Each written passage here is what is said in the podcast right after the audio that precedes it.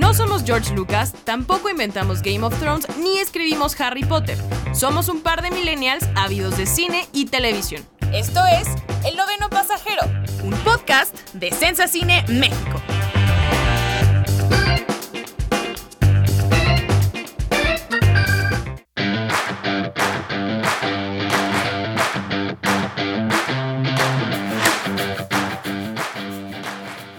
Amigos de Sensa Cine México, bienvenidos a un nuevo episodio de El Noveno Pasajero. Yo soy Tamara Cuevas y me acompaña como siempre Mike Martínez, que es co-host de este podcast. ¿Cómo estás Mike?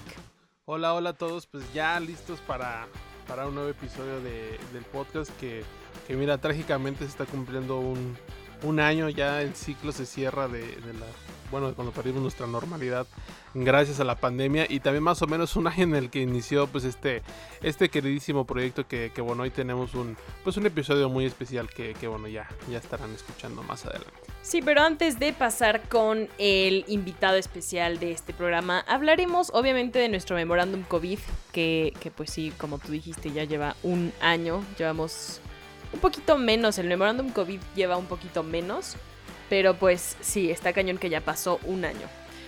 Y la primera noticia que queremos dar en este memorándum es una cosa un poco trágica y de risa, que son cosas que eh, no entendemos cómo es que llegan a pasar, y es que el Snyder Cut se filtró en la plataforma de HBO Max y los eh, usuarios estaban reportando que cuando le daban clic a Tommy Jerry, no aparecía el ratoncito y el gato peleándose, sino que aparecía el tan esperado Snyder Cut. Qué horror, la verdad es que si había alguien que le podía pasar esto, era HBO. No es la primera vez que le sucede. Eh, cuando se estaba transmitiendo la, las, las últimas dos temporadas de Game of Thrones, hubo varias filtraciones, unas muy fuertes. Realmente, eh, pues esos capítulos que se supone que estaban muy asegurados y esto y que lo otro, pues se filtraban por alguna extraña razón. O se emitían antes de lo, de lo esperado, incluso la misma semana. Eh, acá, bueno, acá se puede prestar para todo tipo de teorías. Hay mucho por ahí que, que dicen que es un sabotaje hacia Snyder, porque pues, ya ven que Warner esto fue más a la fuerza que otra cosa, hay muchas condiciones. Yo creo que la película va a ser un éxito, pero, pero pues sí llama la atención. Eh, curiosamente no, puede, otros también dicen que es parte de la estrategia para, para elevar la expectativa y demás. Lo, cierto es que pues la película al menos yo no la he visto filtrada. Dicen que hay spoilers en internet. No, no tampoco he tenido contacto con ellos, afortunadamente. Pero pues bueno, ahí está. Se filtró, desgraciadamente. Y, pues nada, estamos muy cerca de, del Snyder Cut. Quien lo fuera decir. Pero bueno, en noticias un poquito más felices, eh, tenemos ya nuevas fechas de películas que estábamos esperando desde el año pasado. Y la primera de ellas es The Woman in the Window o La Mujer en la Ventana, que es esta eh, producción protagonizada por Amy Adams que tenía que estrenarse el año pasado. Pero debido a la pandemia no pasó y Netflix adquirió el título y llega por fin a la plataforma de streaming el 14 de mayo. Yo no sé muy bien qué esperar de la cinta porque el libro es terriblemente malo, es un bestseller totalmente de fórmula.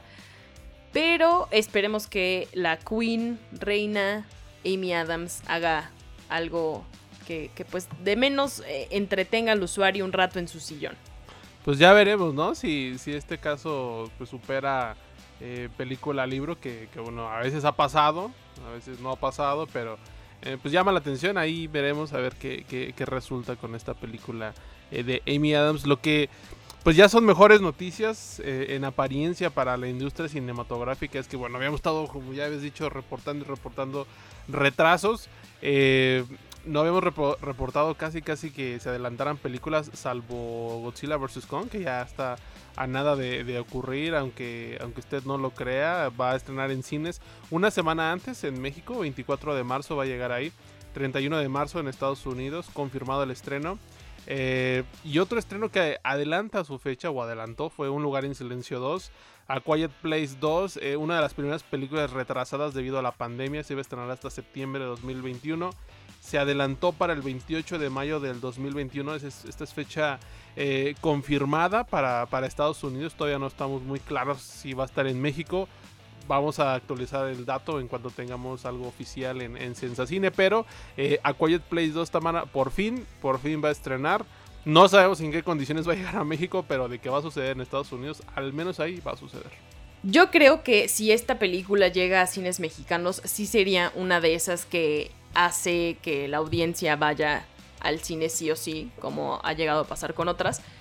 Eh, porque recuerdo que era el siguiente gran estreno de cuando nos encerraron. Ya todo el mundo la estaba esperando. Incluso creo que ya habían eh, había empezado la, el estreno en Estados Unidos. Había prensa allá y fue cuando todo se vino abajo. Entonces supongo, y no sé, no sé si recuerdas cuando estuvimos con em, el... Eh, que hablamos con, con Comscore acerca de, la, de, los géneros que la gente iría a ver y que nosotros pensábamos que era comedia y que la gente quería reírse, en realidad no, la gente votó mucho a que iría a ver Un lugar en silencio 2. Entonces, John Krasinski seguramente sabe que ya tiene otro éxito, a lo mejor un éxito semi amargo, porque no es al, al nivel de antes, pero sí será un éxito Un lugar en silencio 2, definitivamente. Sobre todo la gente quiere ver a dos monstruos pelear, no importa este sí es una historia feliz o, triste. Pero justo lo que mencionas es, verdad. O sea, la película se quedó, nada más retomando un poco, eh, a una semana y media de estrenar en cines comerciales. Eh, hay gente que ya la vio, incluso prensa que ya vio esta película. Y yo creo que las, las reseñas siguen ahí ya con telarañas y demás que, bueno, próximamente eh, saldrán. y, pues sí, ya había visto Premier y todo, pero está lista ahí la, la fecha de Un lugar en silencio 2. Otra película que tuvo un pequeño retraso, pero me parece más, un ajuste más eh, propenso a las condiciones actuales, es Rápidos y Furiosos 9. Eh, la nueva fecha de estreno hasta ahora es el 25 de junio del 2021.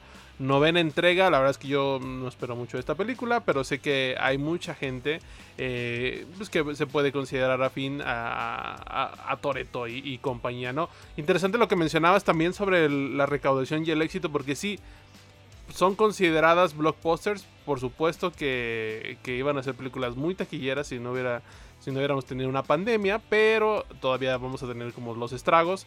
Y me parece que a pesar de que van a tener buenas taquillas, no va a ser lo que estaba proyectado hace un, año, ¿no? Eso, eso creo que hay que tenerlo como muy claro, al menos a mí como que eso me, llama la atención. Y pero bueno, también será interesante qué tanto pueden recuperar o qué tanto no se puede recuperar, ¿no? Creo que todavía estamos en, vamos a estar en esta en este periodo de, transición de, cómo se van eh, asentando las cosas en, la época post pandémica, ¿no? Claro, pero, pero bueno, son. Consideramos que son buenas noticias estas. No es nuevamente muchísimos atrasos como antes eh, era el, memorándum COVID y que llegaba a durar 10 minutos. Ahora hay un pequeño retraso con Fast and Furious 9, pero bueno, podemos comprenderlo. Nadie va a morir esperando esta película, así que consideramos que este memorándum es un poco más feliz que los otros que hemos dado en este noveno pasajero.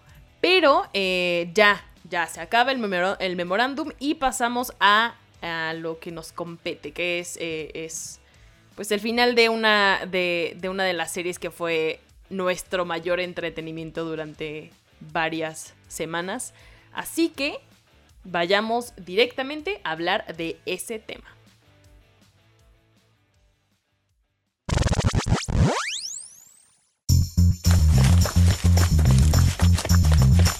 Los maratonistas.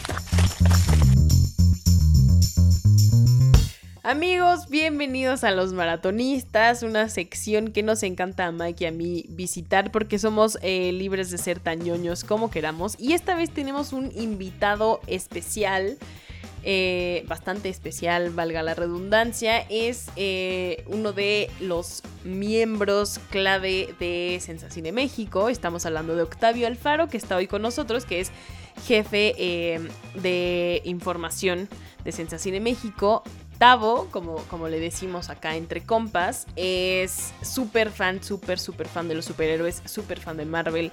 Así que nos pareció lo más eh, justo, adecuado y bueno para el podcast invitarlo a él a hablar de WandaVision, que era una de sus series eh, más esperadas del año. ¿Cómo estás, Tavo? Hola, querida Tam, pues muy, muy contento de participar por primera vez en, en el noveno pasajero y pues también satisfecho con, con WandaVision porque a pesar de todo lo que conllevó pues ya finalmente Marvel Studios pudo terminar con la transmisión de su primera serie y vaya forma para, para abrir también la fase 4 del MCU que creo que nadie se, se esperaba que fuera con una serie, menos con la más extraña que casi la, la catalogaron desde que se anunció en 2019 en la Comic Con entonces, bueno, pues vamos a, vamos a desmenuzarla ahora que sabemos el final. Sí, justamente pues eh, Tavo es el, hombre detrás de, todas estas notas especiales y demás que pueden encontrar ahí en, en Sensacine eh, México. Y pues como lo decía eh, Tamara, pues antes de, todo este escenario pandémico, pues estas, estas charlas sucedían pues, en la oficina, ¿no? Luego estábamos ahí platicando este, de Marvel, de Batman, de DC, de lo que se nos se nos ocurriera y ahora pues bueno lo, trasladamos a, este formato eh, podcast. Pero sí como dice Stavo, pues la, primera serie de Marvel Studios que, que, se transmite, que llega a su fin.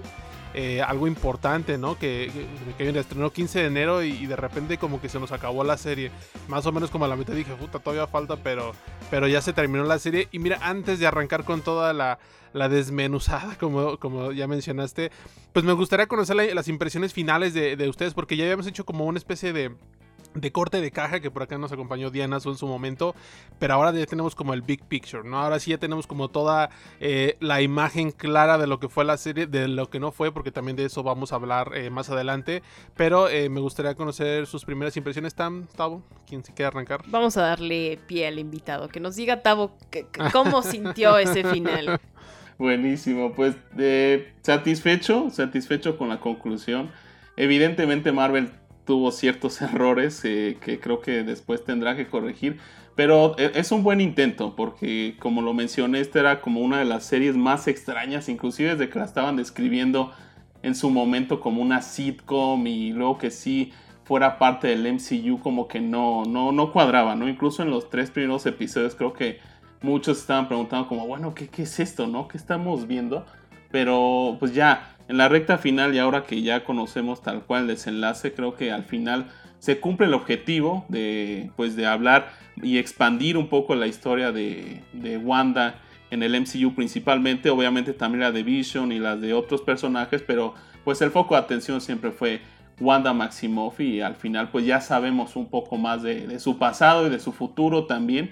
Y al final de cuentas no, no olvidemos que, que las series del MCU están hechas para cubrir estas pequeñas historias, ¿no? O sea, las grandes joyas de, Marvel Studios siguen siendo las películas, entonces eh, obviamente no podemos tener la misma expectativa entre lo que vamos a ver en una serie y lo que vamos a ver en una cinta por, lo mismo, ¿no? O sea, Hawkeye, por ejemplo, tendrá su propia serie en Disney Plus próximamente y, o sea, para ese personaje, para una película, no creo que hubiera, que hubiera este, tenido el mismo impacto, ¿no? Entonces creo que eh, desde esa perspectiva hay que tomar la serie como una pequeña historia que contribuye al MCU, pero que también está eh, hecha, o más bien las películas que van a hacer próximamente están hechas para que también la gente las entienda sin que vea estas series. Entonces son como estos pequeños eslabones que quedaban en el aire antes, eh, cuando vimos las tres fases anteriores del MCU. Y que no ocurra algo, por ejemplo, con Capitana Marvel, que estén en una película y que traten de tapar varios hoyos con una historia, ¿no? Entonces creo que para eso sirven a este tipo de series en Disney Plus y, con esa perspectiva creo que al final a mí me deja muy satisfecho lo que vimos. Yo no sé, o sea, también amigos ya saben que yo soy Nemesis de Marvel, que, o que Marvel es mi Nemesis más bien. O sea, pero he llegado a como que agarrarle interés por las cosas que hemos, de las que hemos hablado en, el podcast y que han estado eh, saliendo en Sensacine, ¿no? También yo no sé si no me enojé tanto con el final. O sea, si hay cosas que yo veo como errores y que digo, ok, ok, siento que no pasó nada. Pero tampoco le estaba pidiendo demasiado a una serie de Marvel, ¿sabes? O sea, sí estaba un poquito decepcionada porque cuando, cuando hablamos con Diana Su sobre eh, los primeros capítulos de la serie, yo me veía pues eh, genuinamente interesada en ver cómo se desarrollaban estas cosas o estas tramas medio creepy de, de, será como medio de, ciencia ficción y es el pueblo de los malditos, ¿dónde están los niños? Entonces, como que sí se generó una expectativa en mí. Y creo que tiene capítulos muy buenos y cosas buenas, pero también siento que, que fue muy de ya, vamos a terminarla ya, este, no nos importa ya el arco de los personajes, no nos importa tener sentido, no nos importa dejar abierto el personaje de Darcy, tampoco este de Mónica, no, ya, hay que terminarla ya. O sea, sí siento que hay errores, no sé si se le puede exigir tanto a una película, a una serie de Marvel y además siendo su primera serie, que no entienden muy bien cómo es el campo. Pero tampoco creo que sea para lincharlos, ¿no? Pues es, una, es una serie de Marvel, amigos. No era la tercera temporada de Mindhunter. Ahí sí me vuelvo loca, por supuesto. Pero no sé, no sé, Mike. Tú. Pues mira, yo rescato antes que nada que, que la serie es un éxito. O sea, más allá de la, las buenas o las malas cosas que hayan hecho Marvel Studios y compañía, creo que el primer objetivo de Disney con este producto se logró que fuera un éxito. ¿Y por qué es un éxito? Creo que el mayor ejemplo es qué pasó con la canción de Agatha All Along. Primer lugar en el chart de, Apple iTunes en, en Estados Unidos. Por Dios, es una canción de un minuto. Y en el primer lugar de iTunes del país más, eh, más poblado, de los más poblados del mundo, es, es, una cosa de locos. O sea, incluso Catherine Hahn dice, pues que no entiendo por qué la canción está en número uno. Pues porque la gente la ama, o sea, la gente está conectada, está enchufada con el producto y estaban expectantes. Y por eso la plataforma se estaba cayendo a las 2 de la mañana en las últimas tres semanas de transmisión, ¿no? O sea, creo que por ese lado Marvel Studios debe estar como tranquilo, entre comillas, por decir, a ver, no habíamos sacado una producción de nuestro universo en un año y medio debido a la pandemia. Lo hicimos eh, con un experimento, con un, producto que no estaba probado, que queríamos intentar a ver qué salía, que tuvo sus tropiezos eh, y, demás. Pero la serie funcionó. O sea, yo, yo estaba pensando el otro día, a ver, ¿qué competencia o qué contenido mediático ha tenido Netflix a partir desde que se lanzó WandaVision?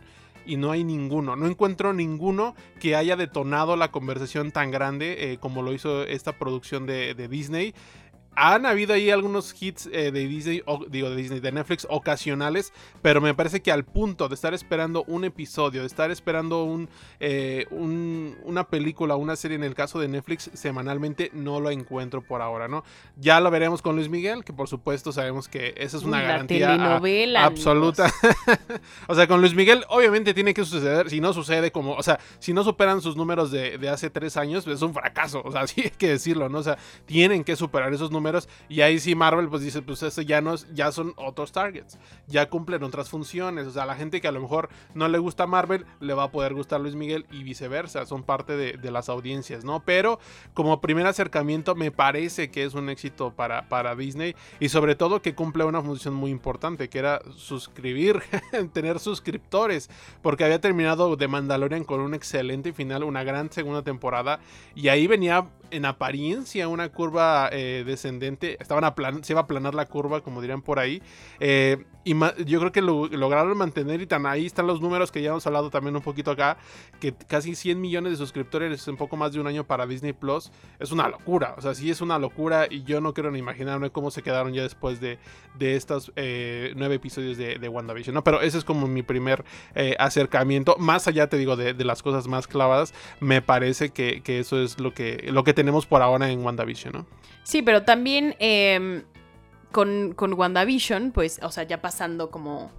Ah, ya me dieron sus primeras impresiones, ya, ya me dijeron que, que, sí les gustó, que fue un éxito, dejando de lado la, el lado crítico que todos tenemos y que no podemos apagar cuando estamos viendo algo, ¿no? Por más que estemos viendo la familia peluche, estás, estás viendo porque esto no funcionó, porque sí funciona, ¿no?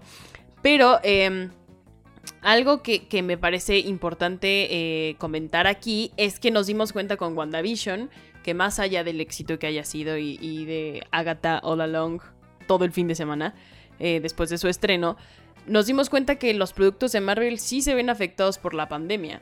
O sea, creímos que no y ingenuamente nosotros creímos es 2021, es un año nuevo o tal vez el... Eh, mientras se grababa WandaVision, eh, no sé, en, estos cierres y reaperturas de Estados Unidos se pudo hacer algo. Y al final nos dimos cuenta que no, que, que el, que el cameo que tanto se nos prometió y que Paul Bettany habló y habló de él y dijo, sí, es una persona que yo admiro y que todo el mundo sabíamos que iba a ser Doctor Strange, a menos que su cameo increíble para él fuera verse a sí mismo en la tele, o sea, no entiendo, pero nos dimos cuenta que sí, que, que, afectó la pandemia, porque Doctor Strange iba a salir y al final no pudo hacer su cameo por, por COVID. O sea, creo que esa es una cosa que hay que destacar también. Sí, totalmente, porque, o sea, aparte sonaba extraño desde un principio que WandaVision fueran solamente nueve episodios, que es un número como muy atípico para cualquier serie en cualquier plataforma. Eh, entonces, eh, justo ayer que, platicaba Matt Shackman sobre su experiencia, Matt Shackman es el director de todos los episodios de WandaVision, comentaba que la pandemia sí los afectó bastante porque originalmente sí iban a ser los 10 episodios, pero eh, llegaron una serie de cambios importantes eh, por el confinamiento y al final tuvieron que resolver con lo que ya tenían, ¿no? Entonces justo ahí quedó volando como una de las escenas eliminadas en la que eh, pues este conejito que tenía Agatha Harkness, que se llamaba el señor Scratchy, íbamos a ver esta escena en la que se convertía en un monstruo, ¿no? Y, y ahí estaban inmiscuidos eh, los hijos gemelos de Wanda, íbamos a, e incluso rodaron esa escena como tal, pero no terminaron eh, de editar todos los efectos especiales y pues, lo que se tiene que hacer en la postproducción. Y en parte también fue por el ritmo y segundo también porque la pandemia no solamente los limitó en esa forma, sino también porque les cambió el pensamiento a, los creadores principales de WandaVision y empezaron a crear una, una serie de cambios hacia la serie eh, tanto para hacerla más fluida como para eh, también, te digo, hay que, había que resolver los problemas que habían dejado la pandemia y al final, pues sí, eh, Doctor Strange tampoco pudo aparecer, Benedict Cumberbatch, pues al final su agenda ya no pudo compaginar bien con lo que estaban grabando en WandaVision. Y pues al final sí, efectivamente, aunque Marvel parecía invencible en todos los sentidos por todo pues por todo el dinero, toda la infraestructura que no solamente representa Marvel Studios, sino también Disney, pues también ellos se vieron afectados y aunque los, supieron resolver, pues sí, estos pequeños detalles que parecen extraños, efectivamente, eh, pues son culpa de la pandemia. Y, que justo ahí no, nos deja claro, coincido mucho con, con eso, Tavo, de eh, pues nadie está exento de, la pandemia, ¿no? O sea, sabemos que Marvel Studios no va a tener problemas en trasladarte a Benedict Cumberbatch de Singapur a Estados Unidos mañana, si es posible, ¿no? O sea, hacer como estos movimientos de, oye, pues vente rápido para un cameo de un día o, cosas de, como, como de ese estilo. Eh, y nos deja claro que, que la pandemia, o sea, a lo mejor eh, yo recuerdo mucho que el, calendario inicial para esta serie era agosto, Falcon and the Winter Soldier, y diciembre de 2020 era WandaVision. Esa era como la primera tirada a mitad de 2020 dijeron, ¿saben qué? Pues este Falcom no va a poder llegar en agosto, porque aparte todavía no lo tenemos de grabar y, faltan más cosas. Y Wanda estaba como expectante porque se esperaba mucho incluso que estrenaran en el 2020. No sé si recuerdan que se acababa de Mandalorian y decían, y la fecha, y la fecha, y la fecha, y la fecha, y la fecha fue hasta el 15 de enero y hubo ahí como una pequeña desilusión, recuerdo, de decir, puta, pues estamos en noviembre, ¿no? Todavía nos faltan ahí como dos meses y hay que remarle. Entonces, ahora sí nos damos cuenta Ahora, me llama la atención que a lo mejor en estas grabaciones posteriores no hubo como un reporte de COVID en el set de WandaVision, en el set de, de, de, Falcon, ¿no? Porque ya hemos visto como en The Batman, en Misión Imposible, se reporta mucho esto, ¿no? Como de la producción se ha tenido que parar por otro caso de COVID, porque está lesionado Henry Cavill en The Witcher o cosas de ese estilo, ¿no? Acá como que hubo mucho silencio. Eh, y daba como la impresión de que todo iba bien, ¿no? O sea, como de que la serie había salido en planes y los primeros episodios se veían muy bien, muy bien producidos. Pero justamente creo que en el tramo final de la serie vemos muy, muy, muy marcado esto. O sea, lo que ya mencionaste ahí, Tavo. El, o sea, platicaba con Tamara un poco a la previa es, a ver, ¿qué sucedió con Darcy Lewis en los últimos tres capítulos? Pues la mujer se quedó en un camión desde el capítulo de, lo de Modern Family. O sea, la última vez que habíamos visto a Darcy era en el semáforo donde se despidió con Vision, que estaban, estaban esperando que repararan la calle. Y vuelve a aparecer hasta que choca con Hayward en el episodio final. Y eso fue todo lo que hizo. Con Mónica Rambo es increíble. La última vez que le fue en una escena post créditos que parecía, wow, o sea, ¿qué está pasando acá? Y en el final la vimos encerrada en el cuarto todo el maldito capítulo. ¿no? O sea, como que esas inconsistencias, yo, yo pensaría como de, a ver, eh, Marvel Studios, o sea, tampoco son los genios en los guionistas, pero son ahí, creo que los principios de causa-efecto en, el guion están muy claros en ellos en muchas ocasiones.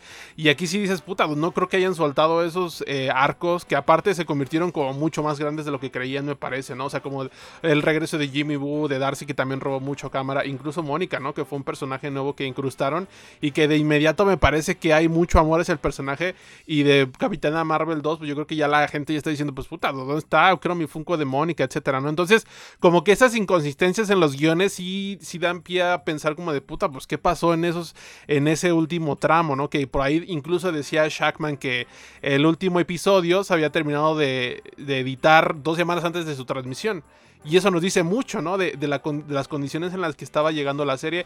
Que mira, ahí yo podría a lo mejor decirle a Disney, o sea, creo que se la, se la viento más a Disney, porque al, pudieron haber a lo mejor pusharla un poquito más. Este, y dejarla terminar, pero creo que hay una presión aquí llamada suscriptores que tienen que mantenerla y por eso dijeron, pues así va, chavos, así hay que aventarla y aunque a los efectos, este, eh, visuales se puede ver un poquito defectuosos en la parte más épica en teoría de, la serie sean sacrificados pues ni modo a él les va no y, a mí esta pregunta creo que se, quiere, se me gustaría hacerlas qué tanto podrían afectar no solo estas esta, eh, situación pandemia a, producciones de Marvel por, ejemplo ya viene de Falcon and the Winter Soldier que sabemos que tuvo los mismos problemas de producción que WandaVision va, o sea es, como ineludible pensarlo por eh, justamente lo que estamos diciendo, ¿no? Que tuvo reshoots, que no sabe, yo creo que no van a tener el mismo grado de, eh, efectos especiales, ¿no? Pues ahí no hay un Vision, ¿no? No hay, no hay este magia, magia del caos. Pero no solo en eso, o sea, por ejemplo, viene por ahí Godzilla vs. Kong, que también es una película que se estuvo haciendo todo el año pasado y que no se sabía ni cuándo iba a estrenar. También viene Mortal Kombat, incluso el mismo Snyder Cut, ¿no? Que es un proyecto que se ha desarrollado completamente en pandemia. Eh, aquí nos da, nos da cuenta de que realmente estamos como urgidos o se, percibe como una urgencia en, a ver, la industria tiene que regresar, tiene que reactivarse, pero a costa de qué? De productos a lo mejor que no están tan bien terminados o que realmente los fans puedan disfrutar o en algún momento los pudimos haber disfrutado mejor, pero como hay una presión este, hasta económica por, por reactivar, pues pueden ser sacrificada la calidad, ¿no? Sí, de hecho, eh, la, digamos, la única película de Marvel Studios que es se escucharon comentarios fuertes sobre contagios de COVID. Me acuerdo que fue Shang-Chi, la leyenda de los 10 anillos, que es así, se tuvo que parar al menos un par de días porque alguien ahí estaba infectado y bueno, tuvo todo esta todo el protocolo de sanidad que tuvieron que implementar y demás, pero sí del resto y principalmente creo Falcon and the Winter Soldier fue de la que más se reportaron eh, pues pausas, pausas indefinidas, eh, porque pues justo la pandemia estaba pegando en los países en los que estaban grabando y al final pues ya veremos el resultado en la serie, pero bueno, al final ellos tuvieron más tiempo y efectivamente a lo mejor la calidad se está, se está sacrificando porque también esto, esto también tiene que ver con lo que ha pasado con los cines, ¿no?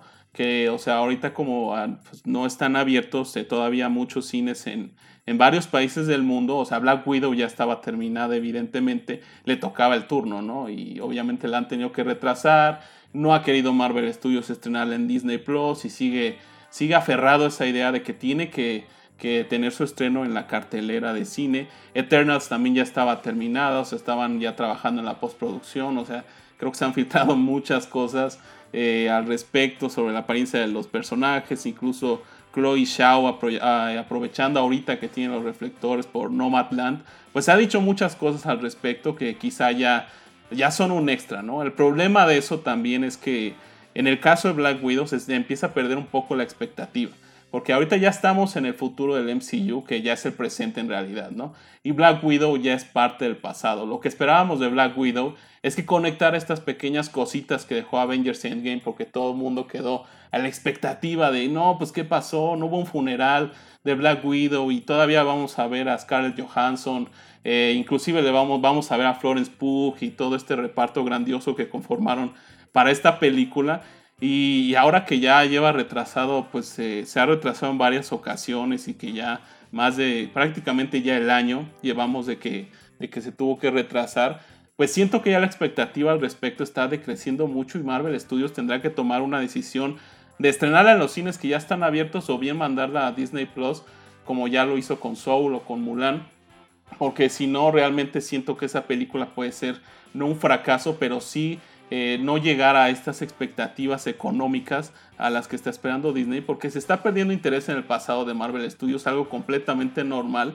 Y ahora que ya vamos a pasar a The Falcon and the Winter Soldier, pues ya estamos hablando de más cosas hacia adelante que vienen en, el MCU, ¿no? Y entonces como regrésate otra vez porque Black Widow todavía tiene cosas que contar, eh, siento que ya no hay espacio para que la vuelvan a retrasar y pues ya queremos verla porque ya incluso ya hasta los trailers y clips nuevos que salen de verdad que ya, ya ni siquiera los quiero ver porque O sea, pues ya, ya es lo mismo. Ya es lo mismo. ¿Qué más puedes? Ya, ya, no pueden mostrar más, sí. Creo que ya deberían de tomar una, una decisión y bueno, también es entendible porque al final no solamente la industria del cine y la televisión quedó impactada por la pandemia, sino bueno, todas las áreas eh, que te puedas imaginar y en todos los países del mundo prácticamente. Sí, creo que la pandemia no va a dejar en paz a la industria. O sea, sobre todo a estas em, producciones tan grandes que necesitan tanta gente, tanto, tanta postproducción.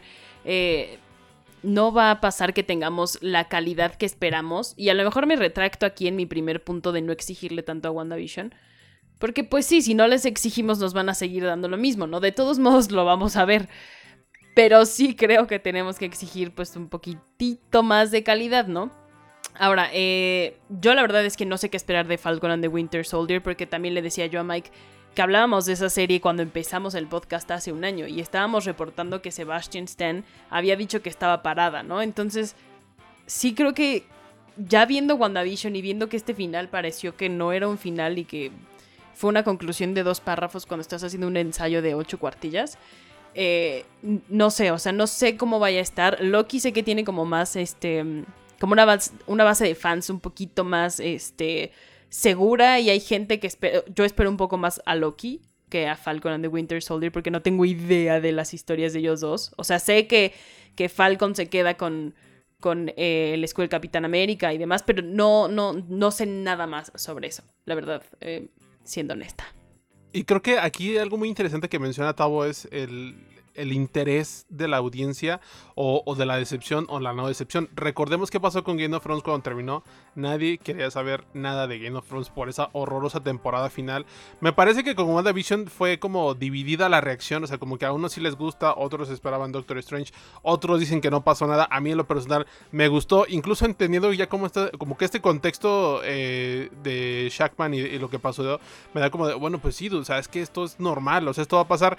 Pero a mí sí me ha dado más dudas como a ya ver a Falcon and the Winter Soldier. Como dicen, no sabemos qué vamos a esperar. Yo espero como un thriller político que va a tener como ciertas eh, acciones y demás. Y, ya, ¿no? Pero como que tampoco espero ya la gran serie. A lo mejor con Loki sí un poco más. Pero coincido mucho con lo que dice Tavo. De hecho, nada más ahí un paréntesis. Acaba de decir Bob Chapek, el CEO de, de Disney, que sí estrena por ahora Black Widow el 7 de mayo solo en cines. Esto es como el para el memorándum COVID, pero aquí ya, ya se nos coló.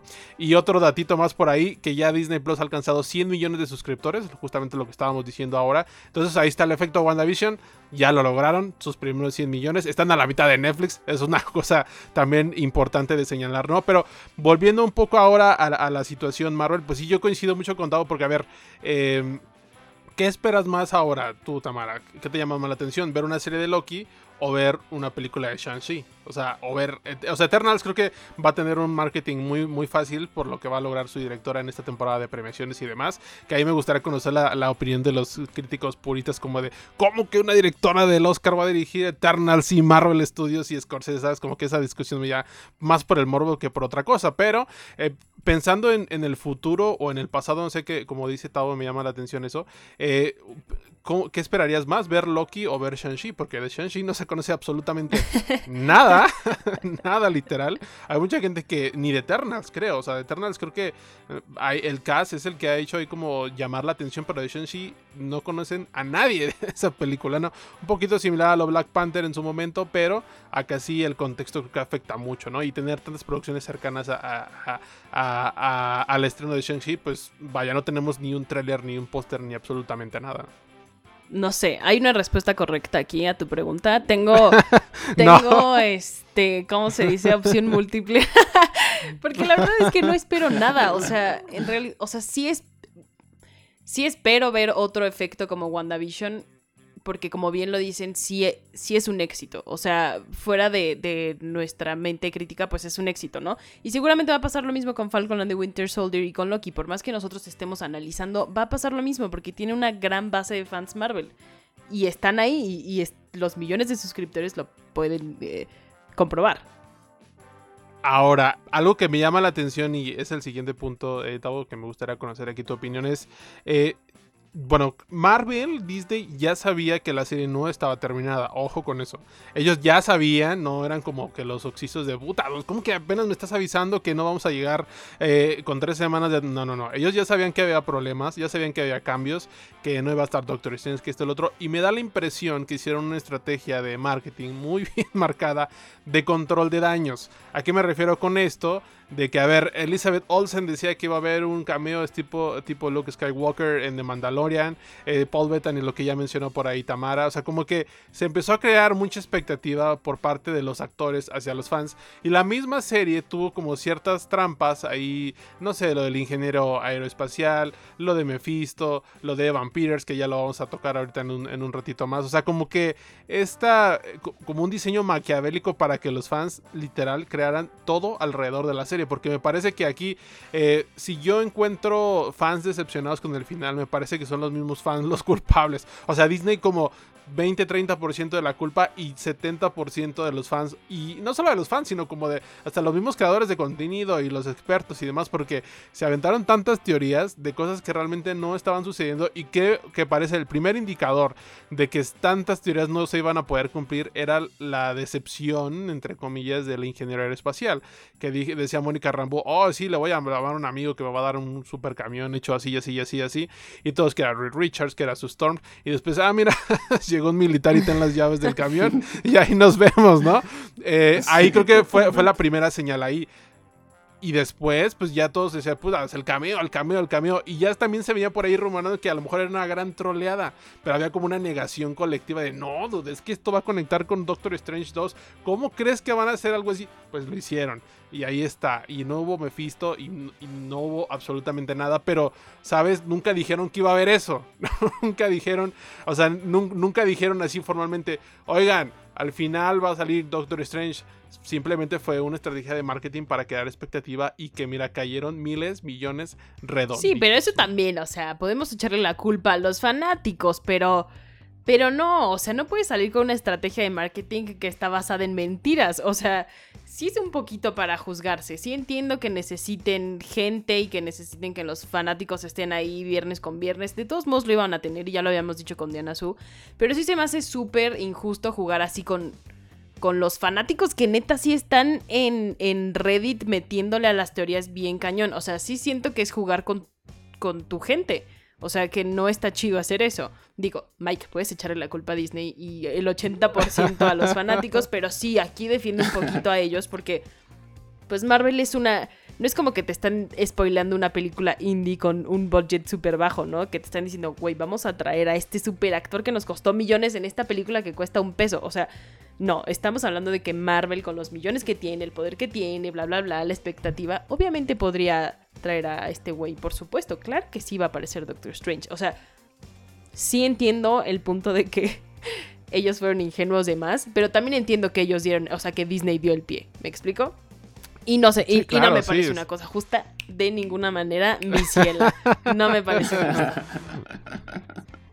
Creo que WandaVision tiene un factor que desde, desde, vuelvo, desde que se anunció era muy importante ya el factor sorpresa porque nadie, o sea, nadie sabía cómo iban a narrar esta serie, ¿no? Y ese, por ejemplo, es la carencia que tiene ahora Falcon and the Winter Soldier. No hay un factor sorpresa como tal.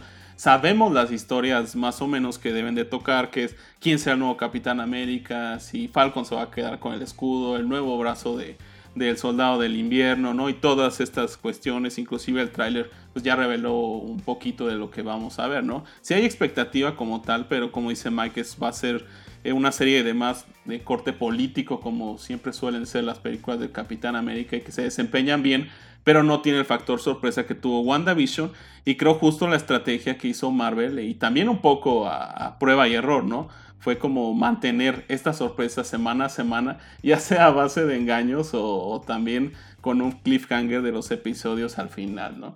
Eh, sí, totalmente coincido en que no está padre que jueguen con los fans, eh, porque incluso ellos mismos admiten eh, que lo de Ivan Peters fue totalmente a propósito para crear una expectativa, de igual forma lo de ingeniero aeroespacial, porque empezó explotar todo esto de los cuatro fantásticos y Reed Richards y, y, luego lo que dijo Darcy de estas moléculas que le dieron los poderes a los cuatro fantásticos, ¿no? Como que todo apuntaba hacia eso y fue a propósito y al final no apuntó a nada, ¿no? Entonces, coincido que no está padre, pero también hay otro factor que creo que es importante que lo toquemos y es que justo regresamos, Marvel Studios nunca había producido una serie eh, y hay un problema con eso, ¿no? Que, van a tener que atender conforme avancen las producciones de sus otros títulos para Disney Plus.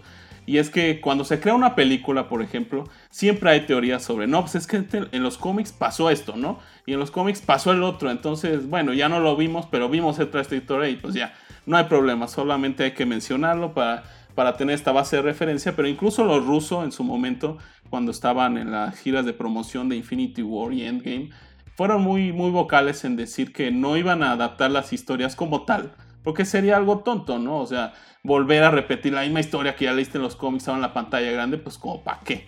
Entonces siempre dijeron, le vamos a añadir nuestras cosas. Sí tomamos referencia en los materiales originales que existen en las páginas de Marvel Comics, pero nosotros le añadimos nuestro, nuestro propio giro, ¿no? Y que inclusive se vieron obligados también un poco a lo largo del MCU, porque no tenían a los X-Men, porque no se podía hacer mención de Spider-Man antes de Civil War y todas estas cosas, ¿no? Entonces, bueno, eh, fue un poco obligación y también como a propósito para que también los lectores eh, pues de Hueso Colorado de los cómics de Marvel pudieran ir a ver eh, con, cierto interés las películas, ¿no? Entonces, ¿qué pasa ahora que sean una serie? Que como semana a semana están estrenando un episodio, las teorías empiezan a salir, ¿no? Y es que en los cómics House of Fame está pasando esto y tiene que pasar a fuerzas en WandaVision, ¿no? Y es que en el cómic de Visión, cuando tiene una familia de sintesoides, también tiene que pasar eso, ¿no? Porque me lo están diciendo, me lo están poniendo en mi cara, ¿no? Y entonces eso da pie a que como pasa una semana hasta el siguiente episodio, pues la gente empieza a leer y a leer y a consumir. Entonces también es una estrategia de venta, obviamente, para crear interés hacia los cómics de Marvel y hacia que la gente empiece a descubrir todo esto y a comprar más cosas, ¿no? Evidentemente. Pero pues sí, justo es algo que tienen que, ir afinando. Porque, porque sí, eh, cada semana existía una nueva teoría justo por la culpa de los cómics. No pasaba esto en The Mandalorian, porque no hay tanto material en los cómics, o al menos mucha gente no, no hay, no hay una base de fanáticos tan grande de los cómics de Star Wars como lo existe de Marvel. Entonces no había problema con Star Wars en The Mandalorian. Simplemente eh, contaban su historia cada semana y todo el mundo estaba contento con eso. Con WandaVision no, porque sí hay más gente que lee los cómics de Marvel y evidentemente ellos creían eh, pues que iba a pasar esto y lo otro y se empezó a crear una expectativa muy muy muy muy grande que al final los mismos involucrados en WandaVision empezaron a pues a bajar poco a poco conforme se acercó al final cuando Matt Shackman dice no no es que muchos van a quedar decepcionados porque no podemos cubrir tantos temas, o sea, es un final y, ya después dijo, recuerden que es, eh, o sea, es la historia de Wanda y eh, lo principal es pues ver todo, todo su sufrimiento a raíz de la pérdida que tienen eh, pues de su hermano, de Vision, de lo que pasa en Endgame, todas estas cosas, ¿no? Entonces, pues sí, el problema principal que tiene que corregir Marvel Studios es pues no hacer fake con sus cosas y tratar de buscar es muy difícil, ¿eh? pero tratar de buscar un equilibrio entre lo que está pasando en los cómics y entre lo que está pasando en la pantalla chica. Porque justo eso empieza a crear mucha expectativa y si se vuelve a repetir este caso creo que muchos van a quedar muy molestos con lo que están haciendo en las series, pero bueno, es parte de lo que tiene que ahora, el agua que tiene que navegar Marvel Studios contra, contra ellos mismos. Sí, la verdad es que eso que acabas de decir es algo súper importante porque lo traslado al trailer de Endgame. Hay expertos que si te dan dos minutos de trailer te van a sacar hasta el mínimo detalle, pero del trailer. O sea, te van a sacar un análisis del trailer o teorías con base en el trailer y, y ahí se queda. O sea, esas teorías pueden aguantarte 3, 4 meses previo al estreno que veíamos, ah, sí, que los trajes del tiempo porque son de este color y porque en los cómics este el otro. Pero como lo dices muy bien, cada semana se iban presentando situaciones que daban pie a teorizar y que ahora sale Evan Peters y que engañó un, un, guiño a, los Cuatro Fantásticos y a Doctor Strange. O sea, sabes, eran como muchas cosas y ahí sí creo que ahí, ahí sí no le importa a Marvel y eso yo creo que no lo van a cambiar. O sea, eso sí creo que es una manera muy sencilla y muy sutil que si ya lo hacían en las películas, acá simplemente como de, mira, les doy poquito. Coincido mucho en eso porque me parece que es más como trampa. Este, y al final, en la última semana, pues la última semana previa al final, pues sí fue como de declaraciones de, oigan, ¿saben qué? Pues el camión no era lo que creían. Oigan, ¿saben qué? A lo mejor se van a decepcionar. Oigan, no vamos a poder cumplir todo. O sea, como un poquito el control de daños. Y ahí sí, ahí ya ves cómo metieron la reversa porque dijeron, a ver, vamos, no queremos a tantos decepcionados. Sabemos que van a seguir acá y que el final va a satisfacer a algunos. Pero tampoco se claven tanto porque no, no, no les vamos a dar todavía... O sea, sabemos que hay un proyecto que se llama Los Cuatro Fantásticos al futuro, pero aquí no hubo nada de esto. Sabemos que va a haber Doctor Strange 2, pero aquí no va a haber tanto de eso. Entonces como que ya más o menos empezaban a controlar ahí, ahí el daño y es algo interesante. Ahora, vamos a entrar ya un poquito más eh, a la parte del final. ¿Qué les gustó? ¿Qué no les gustó? Personalmente lo que a mí más me gustó y lo que considero más... Eh, como el mayor acierto de, de, toda la serie pues fue el abordaje del tema del duelo que era algo que ya habíamos también mencionado por acá, que yo dudaba como que tanto podían eh, ahondar en ello, ¿no? Pero por ahí dijo Shackman que lo, el principal objetivo de la serie, y creo que ahí sí es donde cierra bien la, la, serie, es, a ver, decía que cada dos capítulos iban a intentar abordar una etapa del duelo eh, de Wanda, ya sea por lo que pasó con Pietro, con lo que pasó eh, con Vision, con sus padres, ¿no? Decía, a ver, en esos episodios se tocaba la negación, en, estos episodios la ira, la negociación, la depresión, y ya al final del, del episodio la aceptación y este diálogo como muy bello con, con Vision, que eh, debo decirlo, la, la química entre Paul Bettany y Elizabeth Olsen es maravillosa. Creo que sí, sí, sí vamos a ver ahí algunas nominaciones, me parece, próximamente en los Emmy eh, para, para, este año. Pero este, de entrada eso, lo que menos me gustó, ya lo vamos a tocar un poquito más adelante, Evan Peters, qué horrible decepción, Cristo, no puede ser lo que hicieron. Y ahí sí coincido completamente con el robo, pero me gustaría que ustedes me, me comentaran. Pues, o sea... Mmm la verdad es que yo no. es que, me, Enciende la antorcha, enciéndela, enciéndela. Que hablar de Marvel. Es que no, no es que lo odie para nada, o sea, también yo creo que les importa poco que una persona en el mundo los odie, ¿no? Si tienen un buen de fanáticos. Pero yo también yo le había dicho con, con Diana, me generó expectativa y demás, pero al final se quedó en eso, ¿no? En que me generó expectativa y, ya, o sea, hay, hay capítulos que me gustaron mucho, que me gustó, para mí yo creo que el mejor fue el de Halloween, que era como de Malcolm el del medio. Em, pero, pero siento que empezó de menor a mayor y cuando ya estuvo en el pique y que pudimos ver algo, algo trascendente, entre comillas, se fue a, a menor, ¿no? Y también lo que yo estaba eh, platicando era que, mm, que Marvel tenía una tarea muy grande y siempre la ha tenido porque las películas también eh, son target de niños como mi hermano de 10 años que ven las películas, ¿no? Entonces siento que sí tenía una tarea muy difícil hacer que WandaVision le gustara a los niños, a los adolescentes, a los eh, pubertos, a las personas de 26 años como yo, de 30. Sí es un, una cosa muy difícil. Y cuando yo vi el capítulo eh, de, del, de Wanda eh, visitando su pasado, dije, ¿qué, ¿por qué me están repitiendo esto? Porque yo, o sea, ya lo vi, ya lo tengo claro. No tienes que, eh, cuando está con, que, que, encuentra a Visión, que está así como desmembrado y que el dude este le dice, pero tú lo puedes revivir, ¿eh? Así como 10 veces se lo dice, ¿no? Y es como de, dude, ya sé.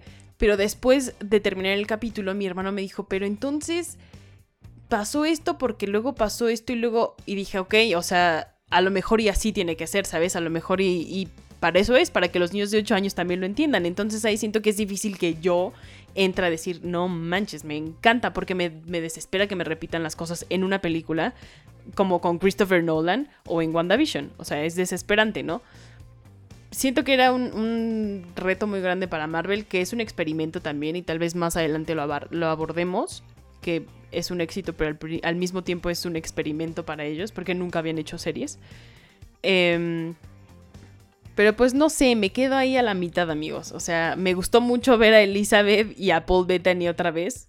Obviamente en este speech de tú eres mi amor y no sé qué tanto, dije, ay, qué bonito. Ya hasta quería soltar la lágrima. Y está lindo, ¿sabes? O sea, este, el cast estuvo increíble, me parece. O sea, Catherine Hahn, que era como una actriz súper buena y que la gente la había olvidado, de repente vuelve a la, cima con Este personaje y eso está muy chido también. Ver a Kat Dennings otra vez también está muy chido. O, sea, los, gemelos, o sea, hasta... Ah, bueno, Evan Peters, pues ya sabemos que terminó horrible. Pero hasta verlo ahí, o sea, cuando, cuando salió en el capítulo, todo el mundo, o sea, el internet explotó, ¿sabes? Sí tiene cosas buenas, pero también, pues no tanto, amigos. Hay que exigir un poquito más. Ah, no lo sé. A mí lo que más me gustó sin duda fue la maduración de los personajes porque como tal sí nos contaron una historia alrededor de Wanda y era una al principio y al final ya es otra completamente diferente y más segura de sí mismo, más ambiciosa con lo que quiere en el futuro. Eh, regularmente siempre la, la, hemos visto o la habíamos visto en las películas como alguien que tiene que obedecer, alguien que tiene que ser parte de un grupo, alguien que no tiene una voz como tal.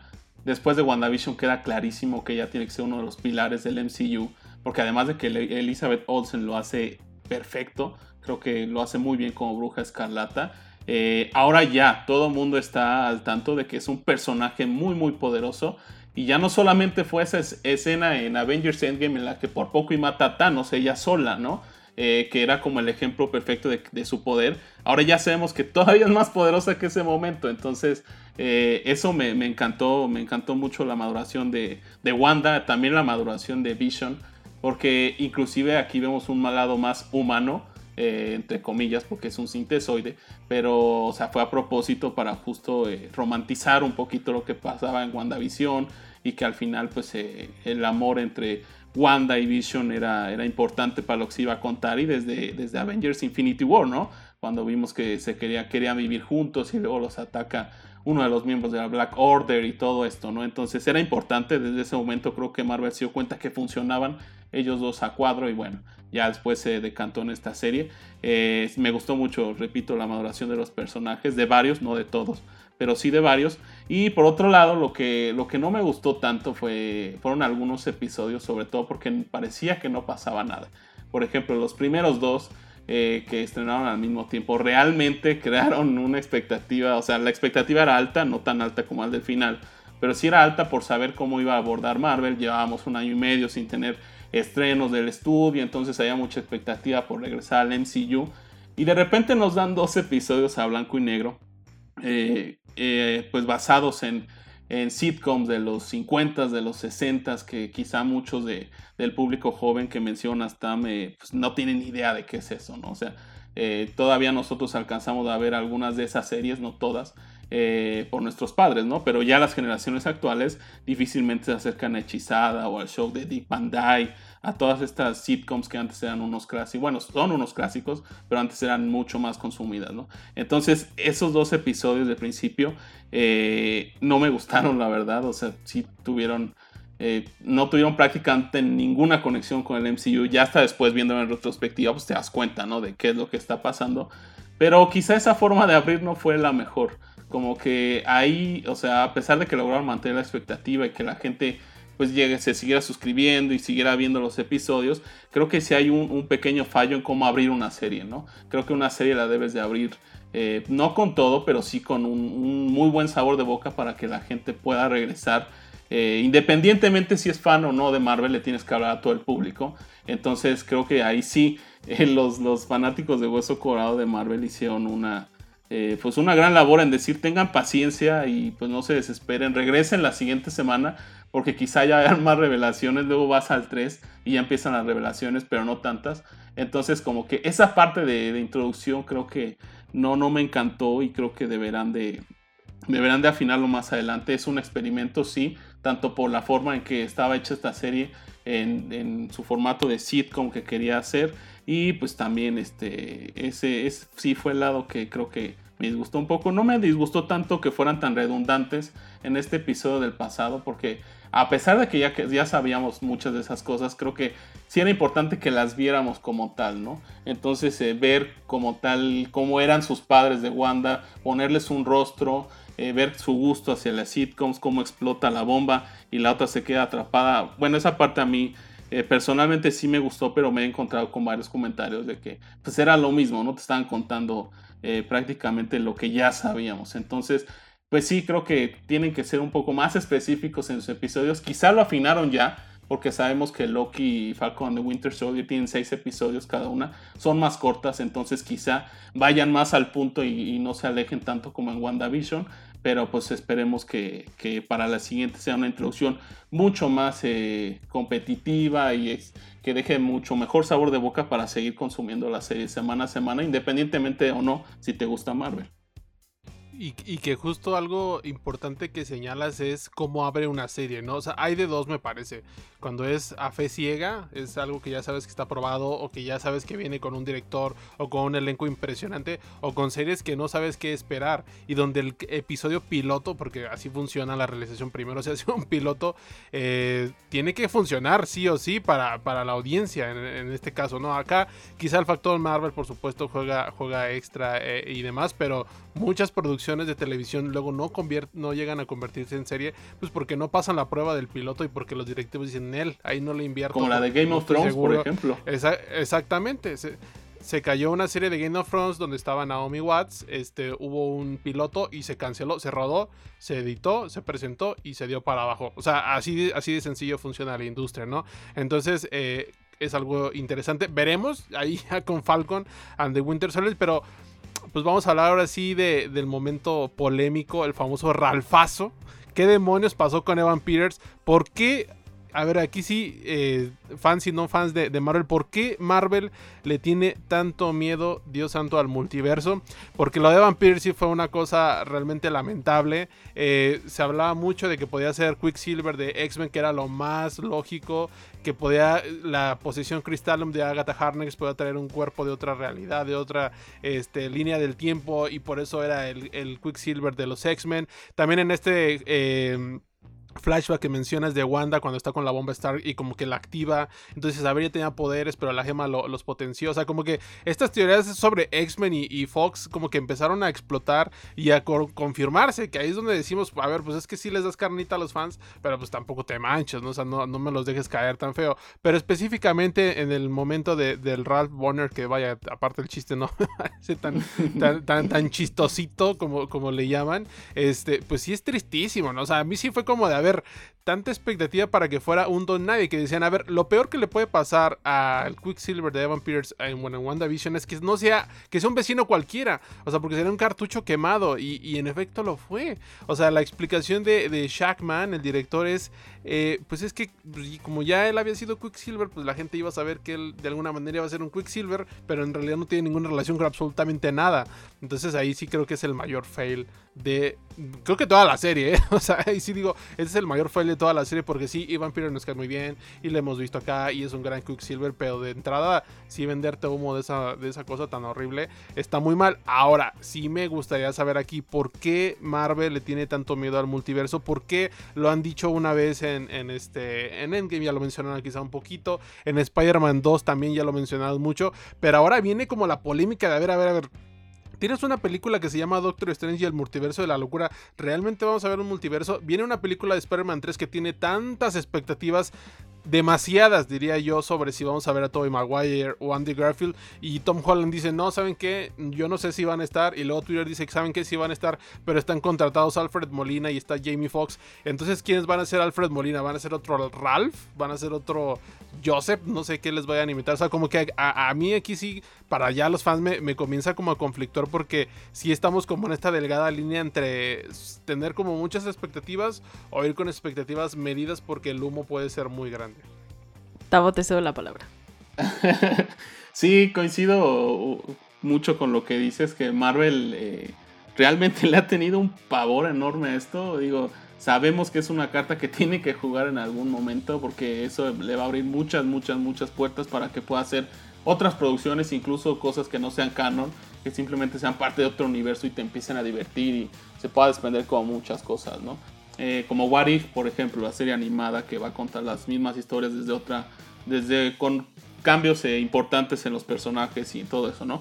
Entonces, eh, definitivamente en Spider-Man, lejos de casa, ya esperábamos esto, o sea, luego vimos a, a, este, a J.K. Simmons como Jameson otra vez, y entonces dijimos, no, pues ya el multiverso ya, ya está aquí, ya es inminente, estamos al final de la fase 3, Claro, eh, hay que hacer una aclaración, creo importante que en Avengers Endgame no hay multiverso, o sea, ese más bien son eh, diferentes líneas de tiempo, que es diferente, ¿no? O sea, ahí, se, ahí tiene que ver con el tiempo y esto, pero incluso con las partículas de Hank Pym y todo esto, hay que recuperar el Mjolnir, el, el escudo y bueno, bla, bla, bla, lo que vimos, ¿no? Pero ese no es un multiverso, eso son líneas de tiempo solamente. Eh, o sea, es lo mismo que ya vimos, pero como un poco revuelto.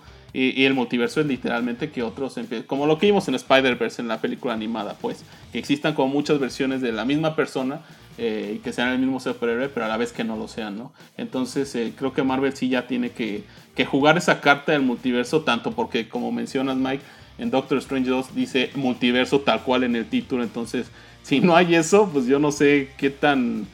Qué, qué tanto se puedan enfadar los, los fanáticos de que a cada rato hay hay como ciertas pistas de que dicen, ya, ahora sí, ya en serio, viene el multiverso. No, ya, de veras, de veras, de veras. Y ahorita con WandaVision y lo de Evan Peters y todo esto, no, ya, definitivamente creo que llegamos a un punto en el que estamos un poquito desesperados porque ya se abra, ¿no? Y después menciona que Kang el Conquistador, por ejemplo, va a ser parte de la fase 4 del MCU. Kang el Conquistador es un personaje que justo puede eh, transitar entre el tiempo y también entre los multiversos y que incluso su historia se, pega un poquito a lo de Wanda, porque él quiere los poderes de ella en los cómics, justo porque Wanda es uno de estos personajes Nexus, como el, el, capítulo en el que eh, pasó un anuncio del medicamento que se llamaba Nexus, justo haciendo referencia a esto del multiverso, ¿no? Y como decimos, ya son muchas pistas que en algún momento ya tienen que explotar Marvel completamente, y creo que lo va a hacer ya, pero sí está tardando, porque justo, o sea, de Spider-Man, por ejemplo, hablando específicamente de él, eh, o sea, ya, ya no hay contrato de Tom Holland para otra película, ¿no? Entonces, eh, si se abre el multiverso, por ejemplo, te deshaces de Tom Holland, ya rompes lazos con Marvel Studios, o sea, Sony y Marvel Studios ya serían cosa aparte. Sabemos que las negociaciones en algún punto del, del año pasado, un poquito más atrás, ya no iban por buen puerto,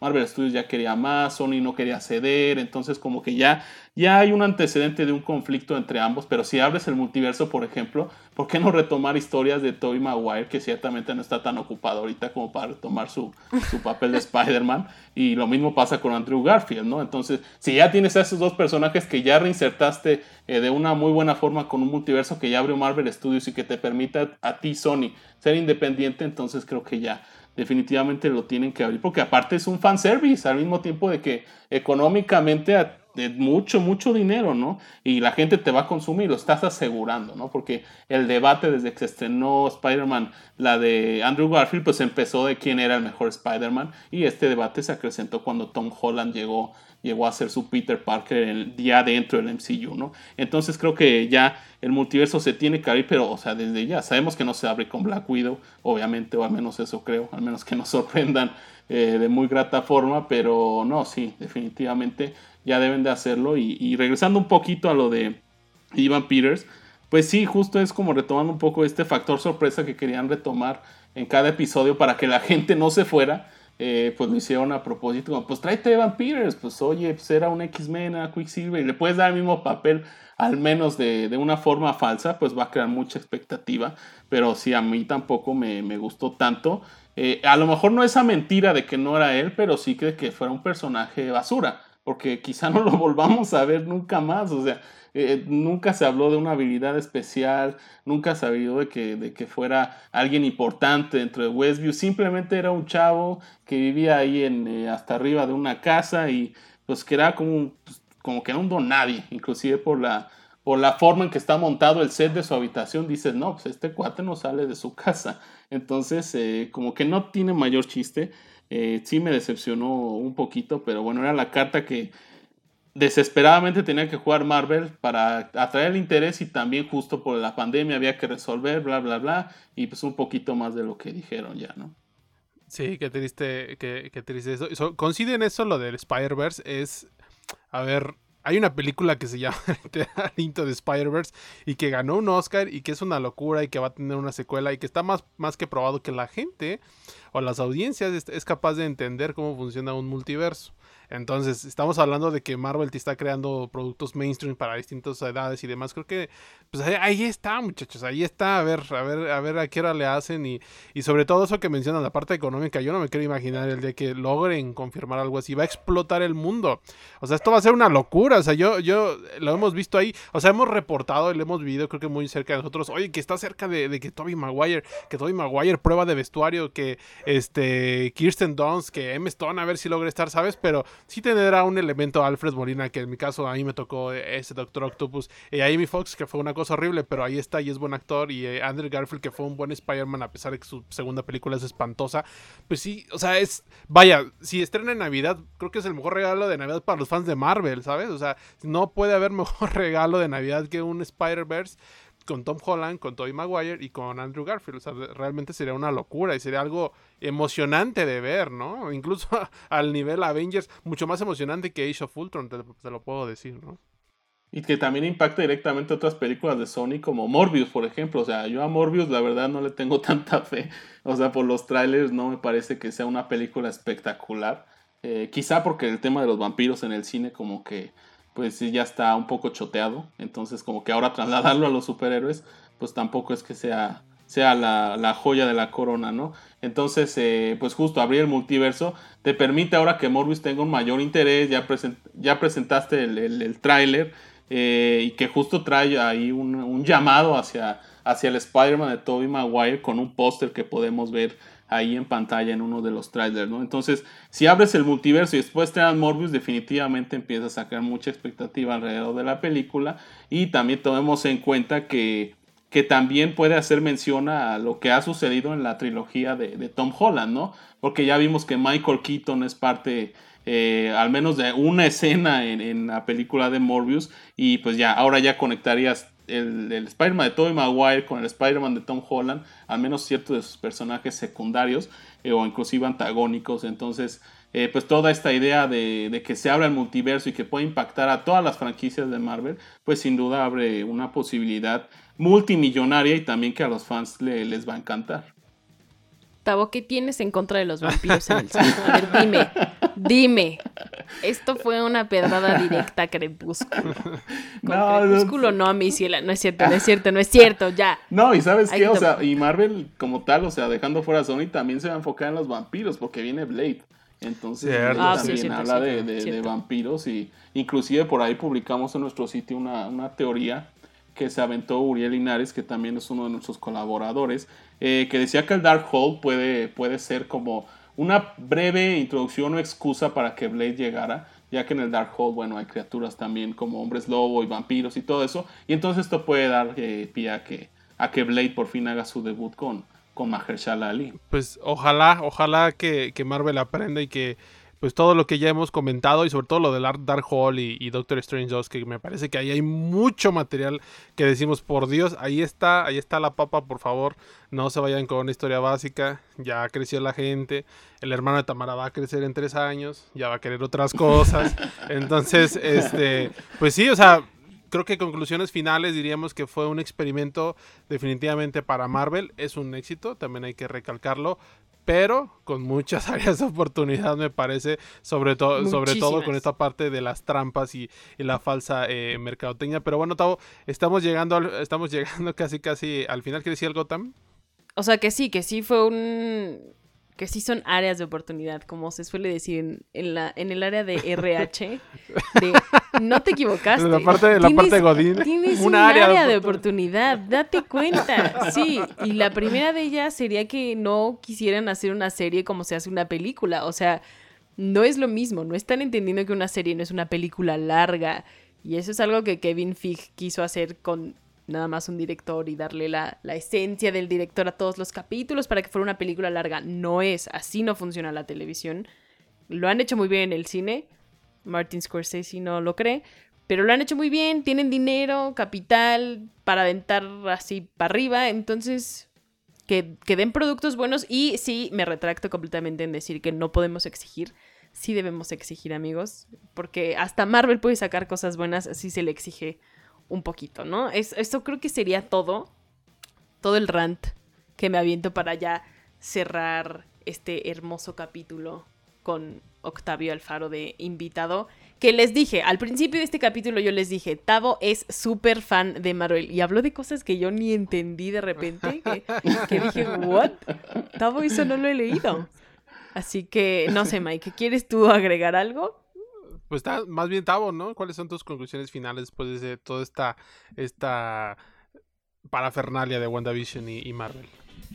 No, hombre, pues para mí un honor haber participado en este, en este podcast y espero que lo hagamos más seguido, eh, incluso con otros temas que no sean de Marvel. Digo, me encanta platicar con ustedes y más de estos temas clavados. Entonces, bueno, eh, en conclusión de WandaVision, eh, Solo quiero agregar una cosa que es como la cuestión de por qué un solo director para nueve, episodios. Creo que era un poco miedo de Marvel de... Iba a tocar tantos temas en sus episodios que tuvo miedo a que todo fuera tan diferente que la gente se perdiera un poco y que no hubiera una línea narrativa eh, pues que como tal convenciera, ¿no? Entonces por eso dijeron a Matt Shackman, ¿sabes qué? Avíntate tú los nueve eh, obviamente va a ser tu estilo a través de varios géneros, pero ya estás seguro de que tú sabes todo lo que quieres contar, ¿no? Inclusive ahí entrevisté al director de fotografía de WandaVision, que se llama Jess Hall, y me justo me decía, ¿no? O sea, esto fue un titán. Eh, planear todo WandaVision fue increíblemente extenso y laborioso. Me decía, para, para una serie o para una película, por ejemplo, se toman dos clases de estilo, de color y de decoración, ¿no? O sea, vamos a trabajar sobre este pantone o esta paleta de colores a través de toda una película, toda una serie. En WandaVision hubo más de 20. Entonces, eh, inclusive los errores de continuidad eh, también hubo varios que ahí les compartimos en Sensacine, que fue más como eh, un poquito de, pues la mano está en otro lugar y a lo mejor la posición del cuerpo era otra, pero también me decía justo que no grabaron todo de forma cronológica, entonces en la pantalla del continuista había miles y miles de, frames o de cuadros para tratar de cuidar lo más posible esa cuestión de los errores de continuidad, ¿no?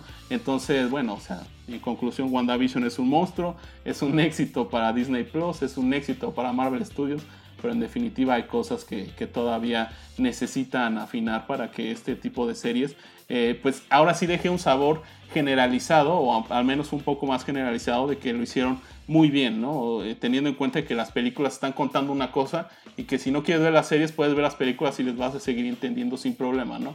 Eh, pero sí creo que, creo que deben de aprender un poco, pero también tienen que estar alegre porque pues salió todo a pesar de, las presiones que, tuvieron en ciertos puntos.